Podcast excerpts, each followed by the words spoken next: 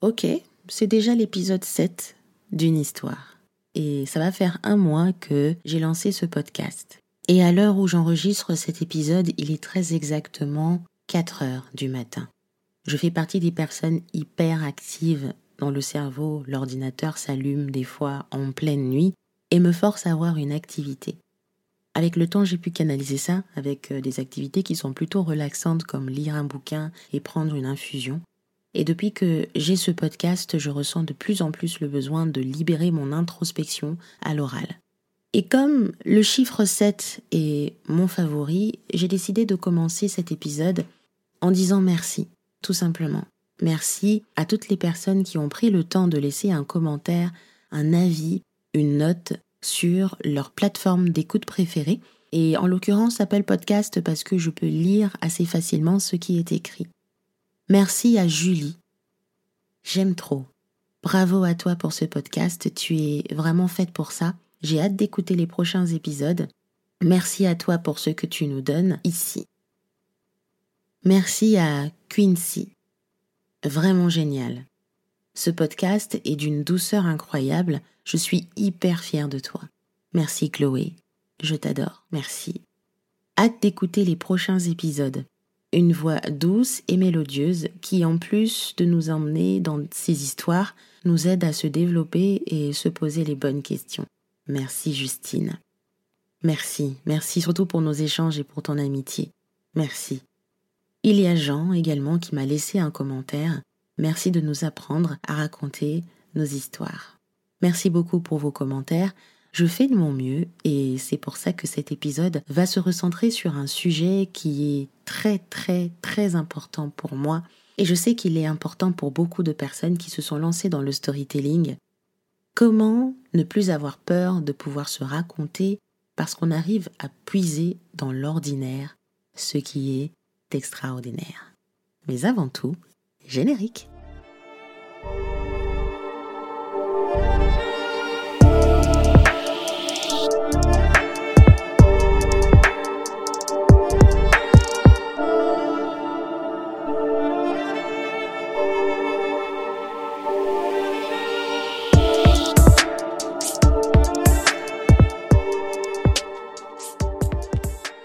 On ne va pas se mentir. Beaucoup d'entre nous pensent que on n'a vraiment rien à raconter, quoi. Je fais partie de ces personnes-là qui ont vraiment cru que j'étais pas du tout intéressante. Je ne suis pas belle, je ne plais pas, je n'ai pas une image qui donne envie d'approcher, une image qui donne envie de, d'en découvrir plus.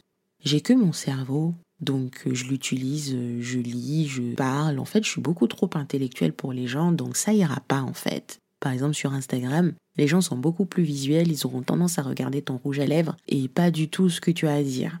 J'étais vraiment extrêmement, mais extrêmement convaincue de tout ça. Et à moins qu'on ait beaucoup voyagé, qu'on soit allé sur l'Himalaya, qu'on ait gagné le prix Nobel, on n'a pas assez d'histoires sensationnelles. J'ai envie de vous dire, on est en pleine pandémie, on sort pratiquement pas de chez nous, on rentre tôt. Il y a un climat extrêmement anxiogène en France, les gens sont pas contents que ce soit en cours de route, dans les transports en commun. Ils sont pas contents de porter un masque qu'ils n'ont pas du tout envie de porter. Ils attendent tous les jours les informations pour savoir bah, quand est-ce qu'on reprend une vie normale. Donc on n'a rien à raconter d'intéressant. Stop Il faut qu'on arrête cette conception-là, cette façon de voir les choses. On peut trouver quelque chose d'extrêmement important, de vraiment important, dans un moment ordinaire. Et d'ailleurs, les moments ordinaires, font les plus belles histoires. Notre challenge ici sur Terre, en tant qu'humain, c'est de pouvoir trouver des petites histoires dans notre quotidien qui valent la peine d'être racontées. Alors je ne le dis pas parce que j'ai l'habitude d'écrire ou que les mots c'est beaucoup plus facile pour moi, c'est ce que les gens pensent. Je le dis parce que après plusieurs années d'introspection, plusieurs années de blogging et d'écriture introspective, j'ai une certitude et je peux vraiment te le dire, que les plus belles histoires arrivent aux personnes qui les racontent, mais aussi aux personnes qui les cherchent.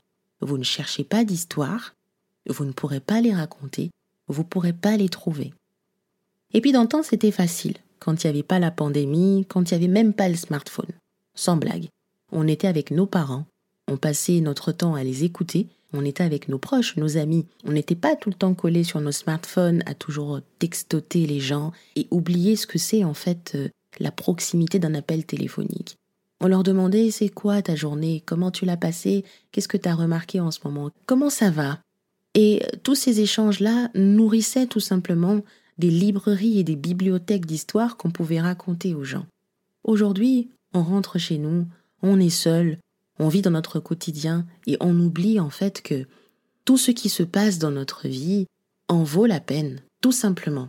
Alors là, je vais peut-être euh, déconstruire ou te challenger un peu euh, sur cet épisode pour que tu puisses enlever cette conception-là que tu n'as rien à dire. Parce que tu as plein de choses à dire et ta vie est extrêmement intéressante. Et on va faire ça en trois étapes.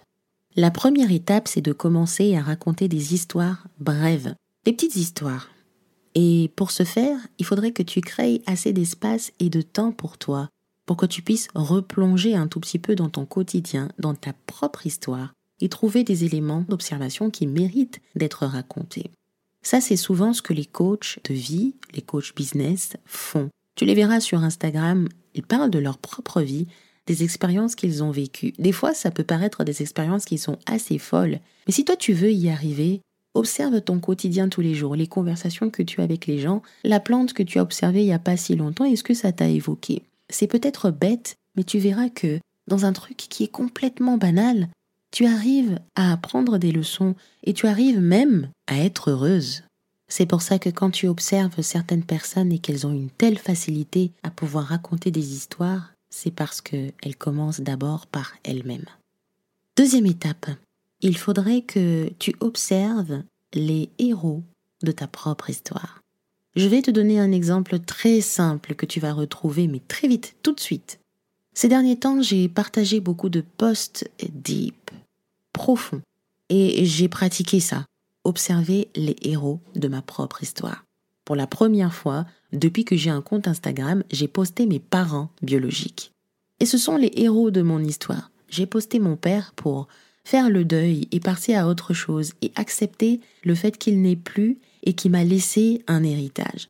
J'ai posté ma mère sur le, le fait que je pensais pendant très longtemps qu'elle ne m'aimait pas, parce qu'elle a un caractère qui est propre à elle, qui n'est pas dur, mais simplement propre à elle, mais que derrière cette dureté, cette euh, façon d'être, il y a de l'amour.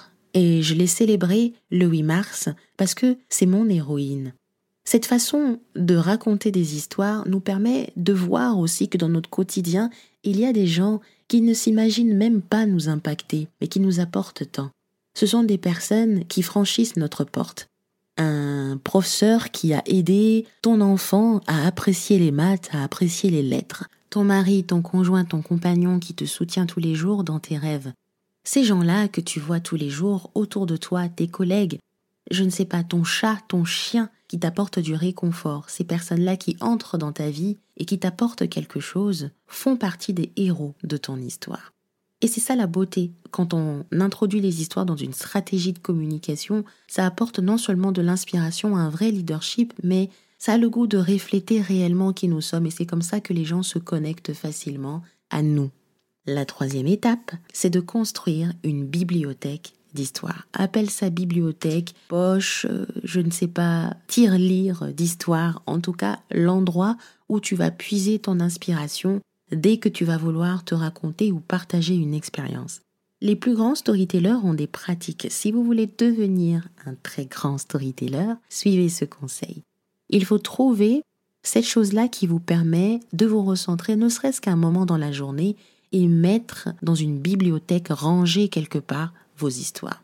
Il y a des gens qui pratiquent le journaling. Il y a des gens qui pratiquent la méditation. Moi, je pratique l'écriture introspective ou curative. C'est qui me permet de pouvoir me recentrer sur moi et d'écrire tout ce que j'ai observé. Et tout ce que j'ai observé, tout ce que je vis, tout ce que mes clientes vivent, les réalités, c'est ce que je raconte sur mon Instagram. Et je ne manque aucune histoire, aucune occasion de pouvoir me révéler parce que je les ai de côté dans votre business, ça peut être euh, les feedbacks et les avis de vos clients, mais d'une bonne manière. Ça ne veut pas juste dire voici ce qu'elle a dit, voici ce que j'ai fait pour elle, ciao. Non. Voici ce qu'elle a dit, voici ce que j'ai fait pour elle et voici en quoi je lui ai apporté la différence. Et c'est ça ce qu'on fait quand on fait du storytelling, c'est de montrer pourquoi c'est important pour nous d'apprendre, pourquoi c'est important pour nous d'écouter ce que tu as à nous dire. Tes histoires peuvent être recyclées et peuvent être dites de différentes manières. Aujourd'hui, si j'ai parlé de mon père en lui disant Écoute, t'as vraiment raté les Bridgerton, et ça c'est chiant. Je peux lui dire demain Écoute, t'as raté Un prince à New York 2, parce que c'était notre film préféré, à nous deux. On peut recycler les choses. On peut les tourner d'une différente manière, mais tant qu'on les a gardées quelque part, c'est très avantageux et c'est un gain de temps. Petit recap. Trouver que sa vie est intéressante ne dépend pas du soleil, de la piscine, des voyages, etc.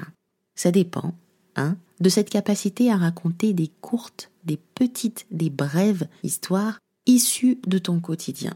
Les choses que tu remarques qui sont peut-être bateaux pour toi, mais qui t'apprennent une très grande leçon. Deux, il faudrait que tu observes les héros de ton quotidien. Ça peut être des personnes physiques, ça peut être euh, des objets, ça peut être euh, des animaux, toutes ces choses-là qui t'ont apporté ou qui t'apportent, qui te font sentir vivante, qui te donnent une certaine vision des choses. Trois, il faudrait que tu crées une bibliothèque d'histoire, un endroit où tu peux puiser quand tu en manques d'inspiration. Et ça, c'est avec de la pratique. Tu dois t'exercer toutes les semaines. Bon, tous les jours, ça c'est moi, mais à chaque fois que tu auras le temps. Cette bibliothèque d'histoire peut s'exprimer différemment. On n'a pas dit qu'il faut tout poser par écrit. Moi, les écrits, c'est ma manière de pouvoir m'exprimer et d'interagir avec le monde. Pour moi, les écrits, ça reste et ça me permet de me souvenir. D'autres, ça peut être de la méditation, de l'introspection, ça peut être une conversation, sans toi libre de faire les choses à ta sauce et à ton rythme. Maintenant, je vais te challenger. À la fin de cet épisode, j'aimerais que tu fasses quelque chose pour moi. Sens-toi libre de le partager sur ton Instagram en me taguant ou de revenir vers moi en DM. Fais-moi une liste, s'il te plaît, des choses qui se passent en ce moment dans ta vie, des choses favorites hein, qui se passent en ce moment dans ta vie. Tu peux repenser au, premier jour où tu es allé euh, dans ce cours que tu évitais pendant très longtemps, que tu as pris ce coaching que tu évitais pendant très longtemps. Tu peux me raconter la dernière fois que tu as parlé avec ta mère, ton père ou l'une des personnes de ta famille. Tu peux également me parler des graves erreurs que tu as fait en ce moment à la cuisine quand tu concoctais ton plat ou tu cuisinais ton gâteau. Parle-moi de toutes ces choses. Et tu verras que plus tu vas te poser pour me raconter ces choses-là, plus tu vas te dire, mais en fait, ma vie, elle est trop bien. Sur une note un peu plus sérieuse, vraiment, je te conseillerais de d'introduire le journal dans ta vie, de prendre le temps tous les week-ends, hein, ou bien, voilà, quand tu peux, de te ressasser certaines conversations avec les gens qui t'inspirent. Ressasser en fait certains posts, certaines captions qui t'ont beaucoup parlé. Faire un screen et te dire ça m'a appris quelque chose parce que c'est la raison qui compte, c'est le pourquoi qui compte. Fais attention aux détails. Fais attention à tout ce que tu remarques autour de toi. Et quand quelqu'un te demande quelque chose, quand quelqu'un fait quelque chose, écoute, regarde et réponds. Et tu verras que, au fur et à mesure, tout ce que tu fais aura du sens. Tout ce que tu racontes dans ta vie, de ta vie, aura du sens. Alors, ce ne sera pas te la raconter. Ce ne sera pas raconter des choses pour juste passer du temps et raconter ta life. Pas du tout. Ce sera montrer aux gens pourquoi ce que tu dis est important pour eux et a une étroite correspondance avec ton business. Tu verras que tout ce que tu vas vivre dans ta vie sera une leçon pour les autres ne prive pas le monde de ta lumière. Et en plus, il y aura toujours un public pour toi. Cette semaine, je vais te dévoiler les premières coulisses de l'école de storytelling que je suis en train de construire à fond. Et j'avoue que ça me challenge, ça me fait sortir de ma zone de confort. Je n'ai jamais fait ça auparavant et j'avais peur d'ailleurs de le faire. Mais aujourd'hui, je me sens prête à sortir cette chose-là et aider plus de monde à raconter leur histoire. D'ailleurs, j'ai un live invité sur mon Instagram avec une cliente qui va nous partager ses propres pratiques, comment elle fait au quotidien pour s'affranchir de tous ses doutes et de tout ce mal-être qui peut nous envahir sans même le savoir pour pouvoir nous raconter. Et surtout, comment elle, elle a réussi à se dire j'ai des choses à dire.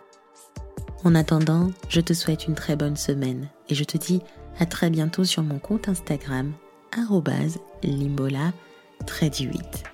Merci, à très vite.